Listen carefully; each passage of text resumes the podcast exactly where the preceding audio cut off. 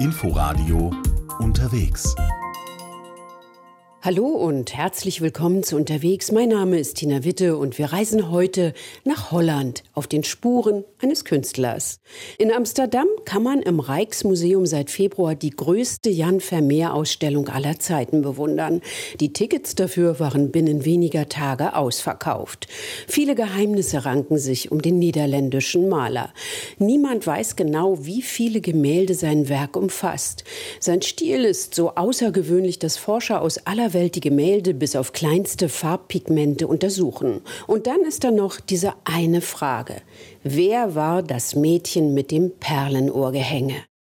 Niklas Bohlen hat nach Antworten gesucht und ist nach Delft, Amsterdam und Den Haag gereist. Die Niederlande im 17. Jahrhundert. Der Handel mit Südostasien, Westafrika und Amerika verhilft der Republik zu immensem Reichtum. Das Land erlebt einen einzigartigen wirtschaftlichen und kulturellen Aufschwung. Es ist das goldene Zeitalter. In dieser Zeit lebt in Delft ein Maler, dessen Bilder heute von unschätzbarem Wert sind. Jan Vermeer. Seine Welt ist voller Geheimnisse. Die Ansicht von Delft, der Astronom, das Mädchen mit dem Perlenohrgehänge. Jedes Gemälde erzählt eine ganz eigene Geschichte. Wir alle kennen seine weltberühmte Arbeit, aber Wer war der Maler Vermeer selbst? Heute, über 350 Jahre nach seinem Tod, begeistern Vermeers Gemälde Menschen in aller Welt. Vermeer ist der begehrteste Altmeister der Jetztzeit.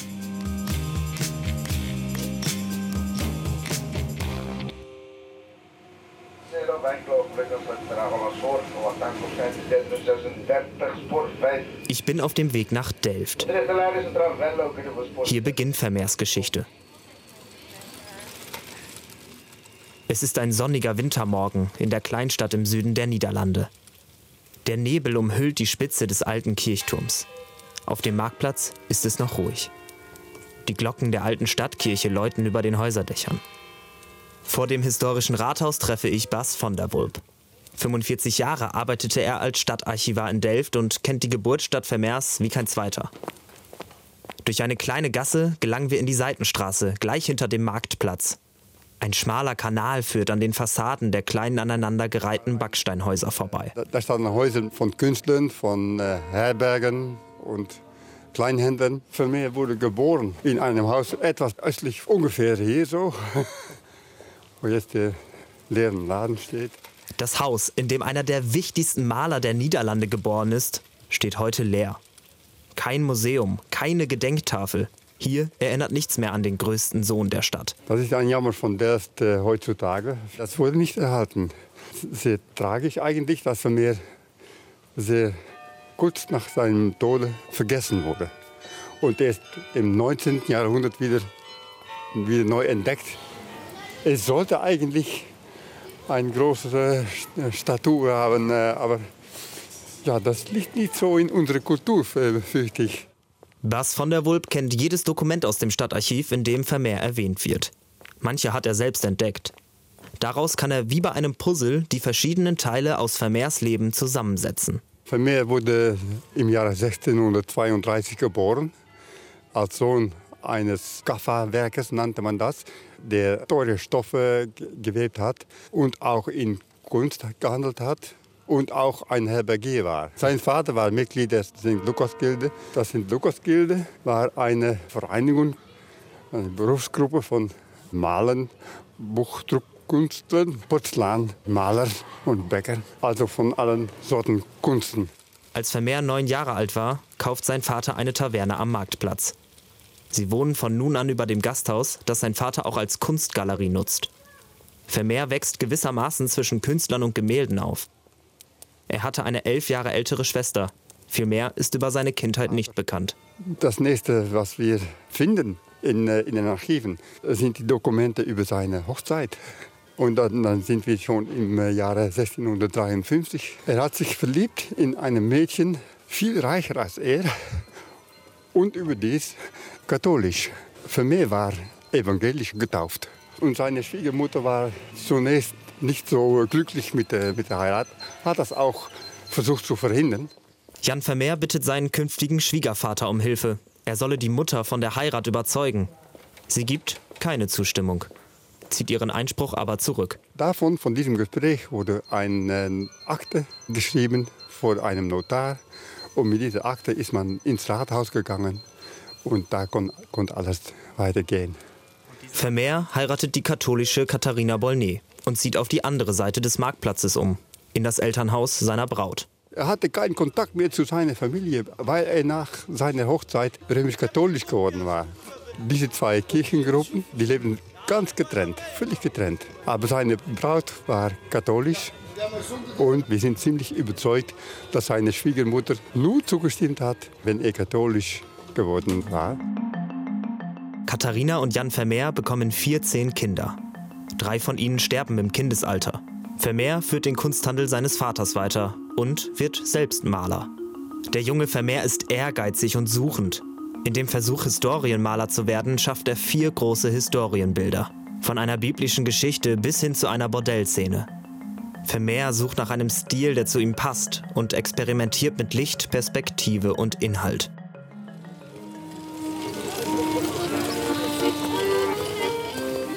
Amsterdam. Das Rijksmuseum stellt hier seit Anfang Februar 28 Gemälde Vermeers aus. Es ist die größte Werkschau des Künstlers aller Zeiten. Experten vermuten, dass wohl nie wieder einem Museum gelingen wird, 28 der nur 37 erhaltenen Gemälde zusammenzuführen. Der Andrang ist riesig. Das Museum hat über 200.000 Tickets verkauft und die Öffnungszeiten ausgeweitet. Jeder will Vermeers Arbeit sehen, once in a lifetime. Wir interessieren uns für den historischen Vermeer, weil er so ein großer Maler war. Wir finden das Historische in seinen Gemälden. Wir schauen uns den historischen Vermeer an, um seine Gemälde besser zu verstehen. Aber das wirklich Interessante ist, dass sein Werk irgendwie vom Leben handelt. Das ist Benjamin Binstock, Kunsthistoriker und Vermehrforscher. Viele Jahre lehrte er Kunstgeschichte an der New York University. 2018 kam er nach Amsterdam, im Zentrum der niederländischen Altmeister, um seine Forschung an Vermeer weiterzuführen. It tells us everything about er verrät uns sehr viel über sein Leben und die Kultur der Niederländer im 17. Jahrhundert. Man könnte sagen, dass er sein ganzes Leben und sein Gesamtwerk im stadtgeschichtlichen Kontext darstellt. Dadurch, dass er die Stadt Delft zeigt. Er tut es auf eine so schöne Weise.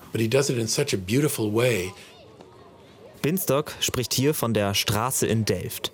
Es ist eine von zwei Stadtansichten, die von Vermeer bekannt sind. Das Bild gehört heute neben drei anderen Werken zur Sammlung des Amsterdamer Rijksmuseums. Es zeigt in der rechten Bildhälfte ein mehrstöckiges Haus mit beschädigter roter Backsteinfassade und einem Staffelgiebel. Die Fassade leitet links in niedriger Höhe zum Nachbarhaus über. Dazwischen sind zwei Eingänge in Höfe und im Hintergrund weitere Gebäude zu sehen. In der Tür sitzt eine Frau, die mit Handarbeiten beschäftigt ist. Vor dem Haus knien zwei Personen, deren Gesichter sind nicht zu erkennen. Es könnten Kinder sein.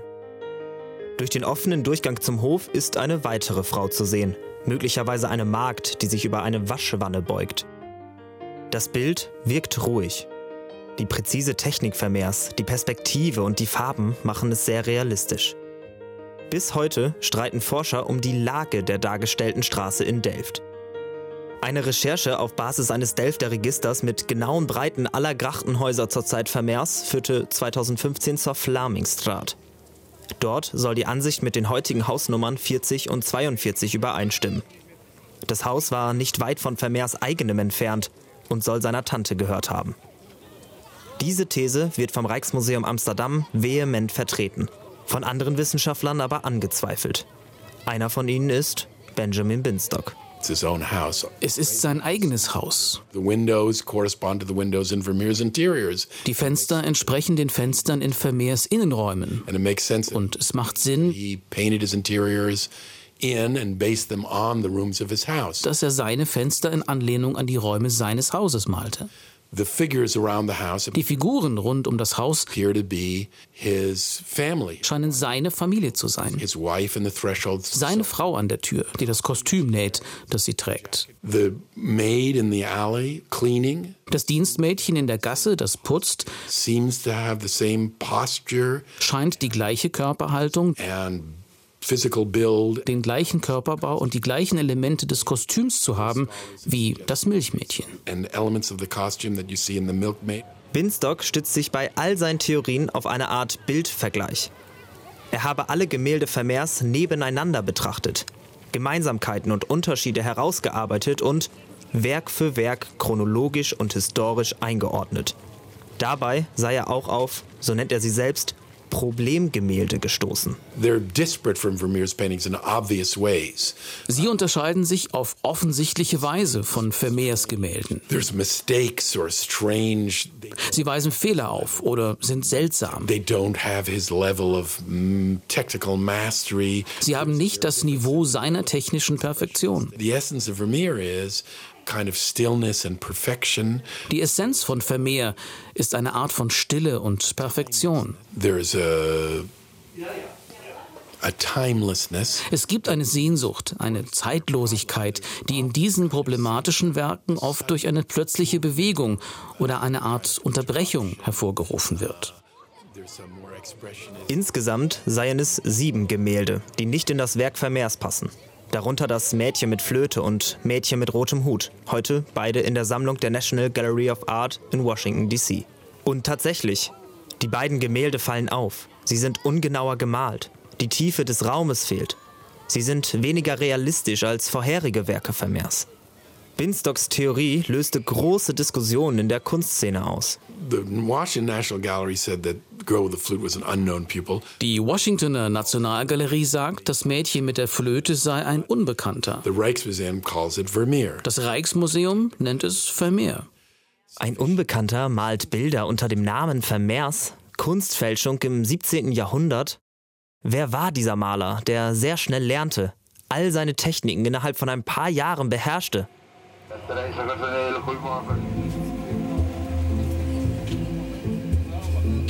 Die Suche nach Antworten führt mich nach Den Haag. Dort, in einem kleinen Zimmer im Mauritzhaus, hängt das wohl berühmteste Werk Vermeers. Das Mädchen mit dem Perlenohrgehänge. Eine junge Frau vor einem dunklen, flachen Hintergrund, der die Aufmerksamkeit des Betrachters ausschließlich auf sie lenkt. Sie trägt einen blauen Turban mit herabfallender hellgoldener Schärpe, einen großen Perlenohrring und eine senffarbene Jacke mit sichtbarem weißem Kragen darunter. Das Mädchen wird auch Mona Lisa des Nordens genannt. Niemand weiß um ihre Identität. Es ist das Mysterium im Gesamtwerk Jan Vermeers. Wir verwenden viele verschiedene wissenschaftliche Techniken, um alle Aspekte der von Vermeer verwendeten Materialien zu untersuchen. Das ist Abby van de Weer, Gemälderestauratorin im Mauritzhaus. Gemeinsam mit einem internationalen Forschungsteam analysierte sie das Mädchen mit dem Perlenohrgehänge bis aufs letzte Farbpigment. Wir verwendeten ein Mikroskop, das die Oberfläche des Gemäldes Pixel für Pixel abtastete. Und jetzt haben wir ein Bild, das 10 Milliarden Pixel groß ist. Man kann fast unbegrenzt in das Gemälde hineinzoomen. Durch diese Forschung wissen wir, dass der Hintergrund nicht schwarz ist. Der war ursprünglich nicht nur grün, sondern ein Vorhang. Der Vorhang ist im Laufe der Jahrhunderte in der durchscheinenden grünen Farbe verschwunden. Der digitale Mikroskopscan bringt auch die subtile Maltechnik Vermeers näher. Vermeer begann, das Gemälde in verschiedenen Braun- und Schwarztönen zu komponieren. Spezielle Infrarottechnik zeigt breite, kräftige Pinselstriche in den Schichten, die nun unter der sichtbaren Farbe liegen. Und die Forschung identifizierte zum ersten Mal Vermeers Farbpalette in diesem Gemälde. Das wunderschöne Blau, das wir mit ihrem Kopftuch assoziieren, ist Ultramarin. Es kam den weiten Weg aus Afghanistan. Im 17. Jahrhundert war es wertvoller als Gold. Die Tatsache, dass Vermeer in der Lage war, ein Ultramarin von so guter Qualität zu bekommen und so viel davon in diesem Gemälde zu verwenden, ist für mich erstaunlich. Das Rot, das für ihre Lippen verwendet wurde, stammt von einem Insekt, das auf einem Kaktus in Mexiko lebt. Comes from an insect that lives on a cactus in Mexico. Diese Erkenntnisse erzählen uns auch etwas über den Welthandel in den Niederlanden im 17. Jahrhundert. All diese Farben kommen an einem Punkt in Delft zusammen. In Vermeers einzigartigem Gemälde. Well, we did find hairs from Vermeer's brush. Wir haben Haare von Vermeers Pinsel gefunden, vor allem in einem Bereich ihres Gesichts, und zwar genau zwischen dem Bereich von Schatten und Licht. Wir glauben, dass sie von einem trockenen Pinsel stammen, den er zum Glätten und Überblenden verwendet hat. Und weil dieser Pinsel trocken und ein wenig spröde war, sind einige der winzigen Pinselhaare abgebrochen und in das Gemälde eingebettet worden. Some of these tiny brush hairs broke off and became embedded in the paint. Mehr als 350 Jahre nach der Entstehung eines der wertvollsten Gemälde der Welt entdeckt ein Forschungsteam die Haare des Pinsels, mit dem der Künstler das Werk schuf. Die neuen Erkenntnisse sind bahnbrechend und revolutionär in der Vermehrforschung. Doch eine Frage bleibt. Wer ist das Mädchen mit dem Perlenohrgehänge? Experten aus aller Welt streiten um ihre Identität.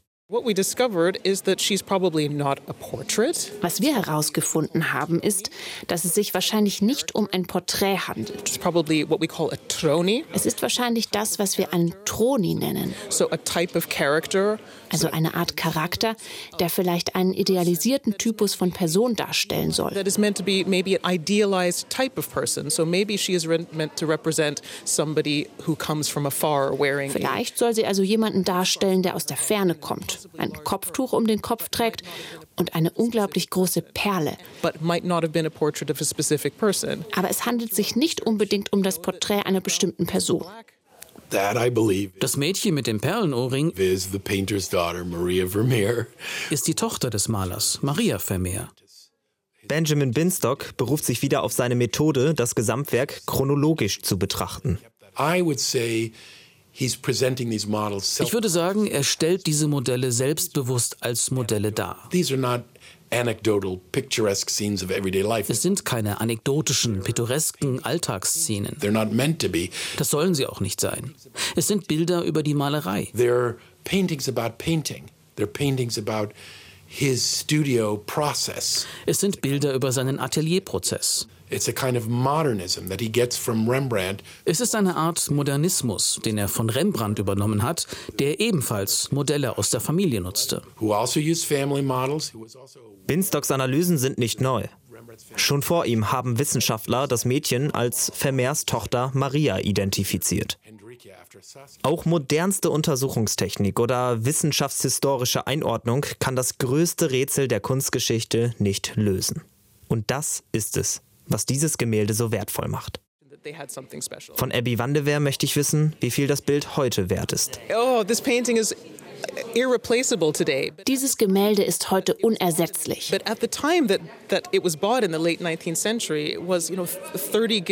Aber zu der Zeit, als es im späten 19. Jahrhundert gekauft wurde, kostete es nur 30 Gulden. Uh, es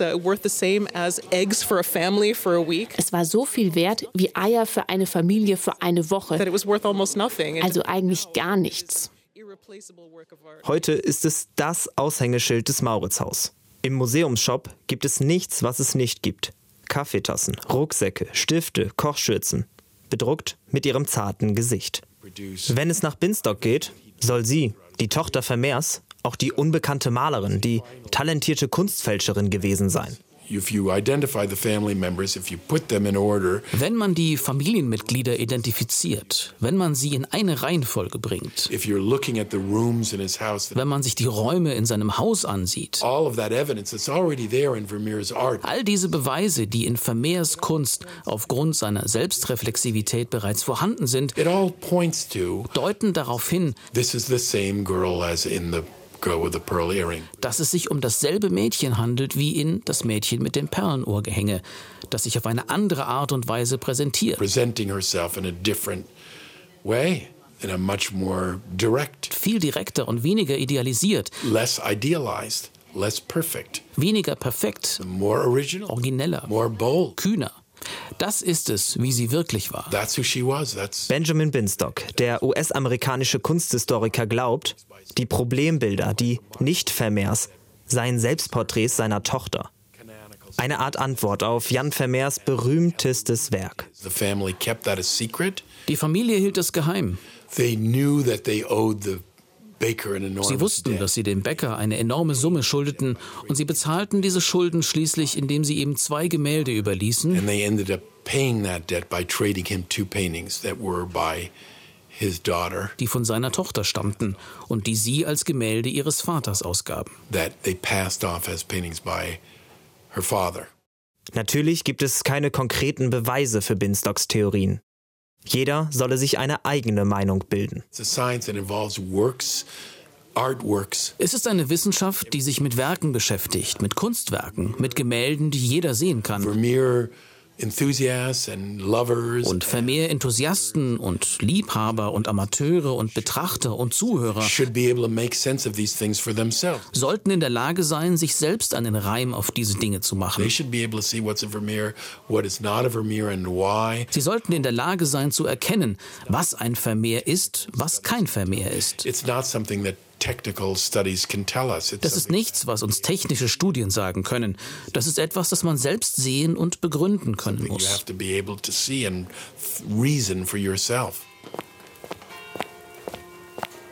Zurück in Delft. Bas von der Wulp erzählt mir von Vermeers letzten Jahren. Die Niederlande waren ziemlich abhängig von dem Handel mit Ostindien zum Beispiel. Ja, das Land war reich.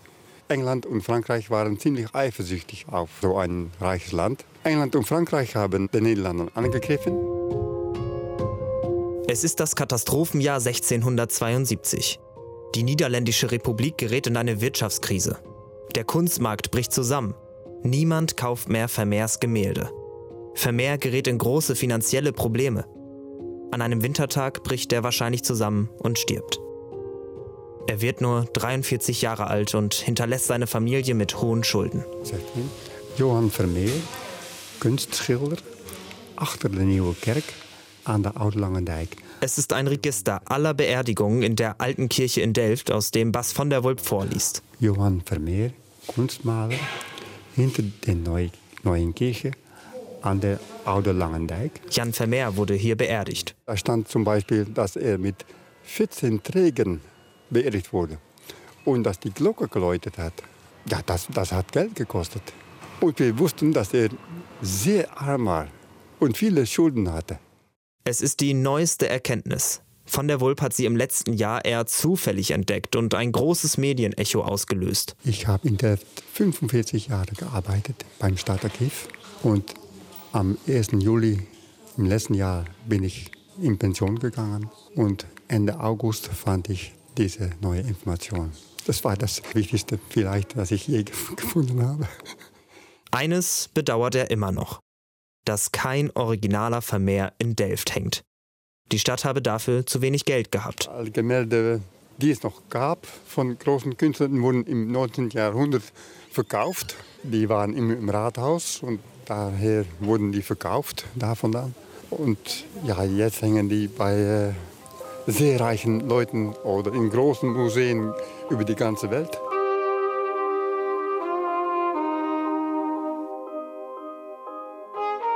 New York, Berlin, Paris, Tokio.